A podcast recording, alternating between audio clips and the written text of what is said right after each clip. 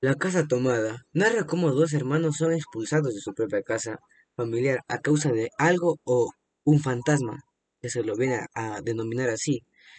Estos son ahuyentados de ella eh, hacia la calle. El protagonista y su hermana llamada Irene se resisten a abandonarla, lamentando tan solo las pérdidas que les ocasiona este fantasma.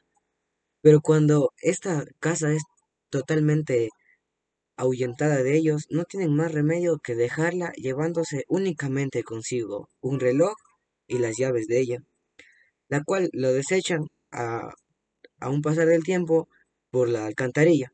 El personaje principal, al igual que la hermana, les gusta la casa por ser amplia y antigua, además por recordar a su familia.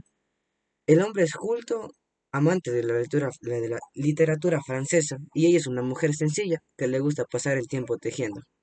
Viven solos, tan solo acompañados por lo que se apoderan de la casa, realizan las tareas de limpieza juntos, cooperando por igual.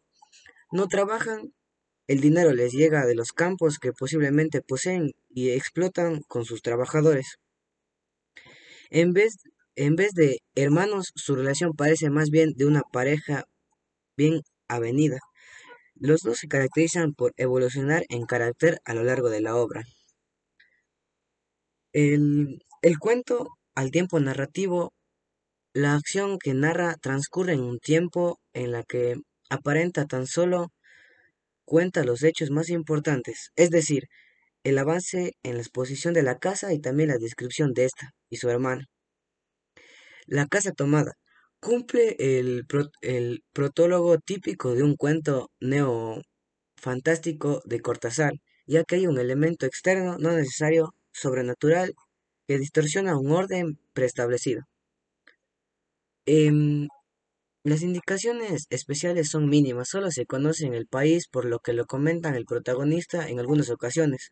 Lo que importa eh, de que la acción ocurre en Argentina en- es que causa de esto el protagonista no puede com- comprar novedades en literatura francesa que tanto le gusta porque desde 1939 no llega nada valioso.